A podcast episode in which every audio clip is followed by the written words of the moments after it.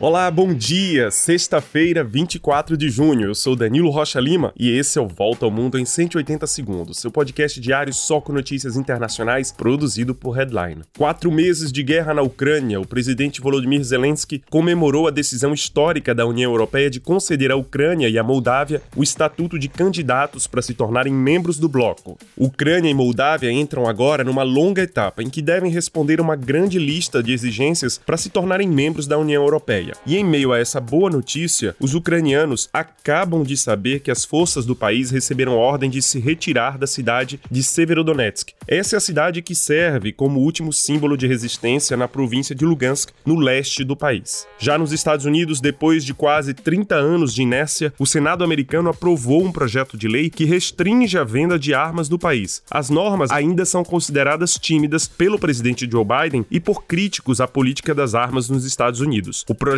de lei deve ser aprovado hoje pelos deputados. Esse projeto inclui verificação de antecedentes para menores de 21 anos e o financiamento para um programa de saúde mental e segurança escolar. E ainda na América, no Equador, indígenas tentaram entrar no Congresso após 11 dias de protestos, que causam prejuízos de 250 milhões de reais por dia ao país. Cerca de 14 mil pessoas manifestam em todas as partes do Equador contra o aumento do custo de vida impulsionado pela alta do preço dos combustíveis.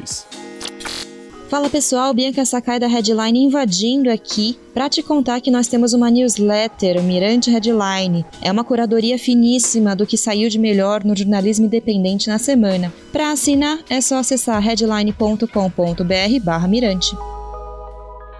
E as vacinas contra a Covid evitaram cerca de 19 milhões de mortes no mundo, no primeiro ano após o início das campanhas de vacinação, lá em dezembro de 2021. O estudo foi publicado na prestigiada revista científica The Lancet. Os números de casos de Covid estão voltando a subir em vários países e autoridades estão ampliando a autorização da quarta dose para grande parte da população em várias partes do planeta. E olha, você já conhece aquela tecnologia de abrir portas ou aparelhos pela íris ou por digitais. Agora, Agora, cientistas japoneses, em parceria com a Universidade de Tóquio, desenvolveram um sensor que abre aparelhos usando o nosso hálito. A técnica tem 97% de precisão, mas ainda necessita muito trabalho até chegar nos nossos telefones, por exemplo. É que os testes foram feitos com espaço de 6 horas depois da última refeição das pessoas analisadas. Nada garante ainda qual seria o resultado depois que alguém comer uma cebola, por exemplo.